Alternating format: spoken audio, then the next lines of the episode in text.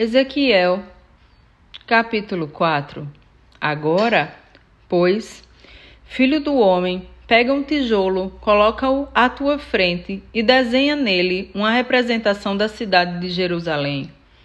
Cerca-a, então, e ergue uma fortificação militar de cerco contra ela.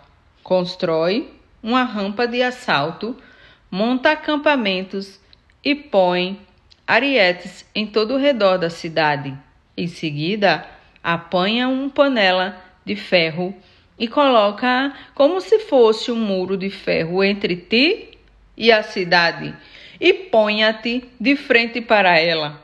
A cidade estará sitiada e tu a cercarás, a fim de que isso sirva de sinal para toda a casa de Israel.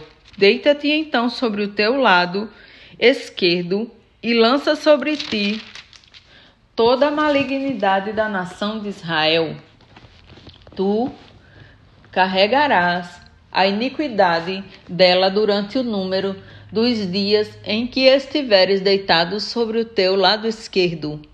Determinei que o tempo e os anos da maldade do povo sejam contados em dias, isto é, Durante trezentos e noventa dias levarás sobre ti toda a iniquidade da casa de Israel.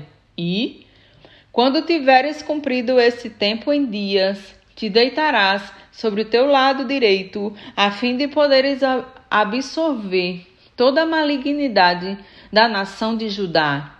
Eis que eu te dei quarenta dias, um dia para cada ano. Volta, pois, o teu rosto para Jerusalém sitiada aí, com o teu braço descoberto profetiza contra ela. Eu mesmo te amarrarei com cordas, assim não poderás virar de um lado para o outro, até que tenhas cumprido todos os dias da tua provação. Toma trigo e cevada, feijão e lentilha, painço e em capim, e espelta trigo ruim.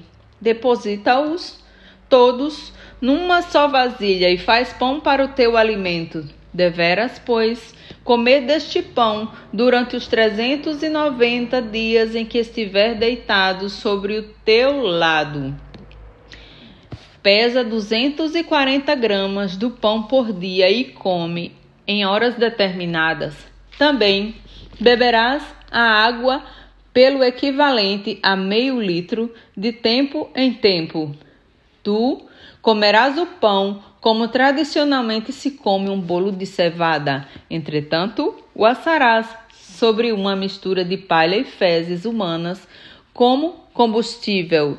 E acrescentou e Yahvé as suas ordens. Assim, os israelitas comerão o seu pão impuro entre as nações pagãs, para onde eu mesmo os desterrar. Então eu repliquei: ah, Yahvé, Senhor Deus, eu jamais me contaminei e me tornei impuro de forma alguma. Desde a minha mocidade até o dia de hoje, jamais comi animal encontrado morto ou dilacerado por outros animais selvagens, nem carne impura ou modo de preparar proibido entre a minha boca. Ao que ele ponderou: Assim seja. Permitirei que asses o teu pão sobre uma mistura de palha e esterco de bois, como de costume, e não em cima de excretamento humano.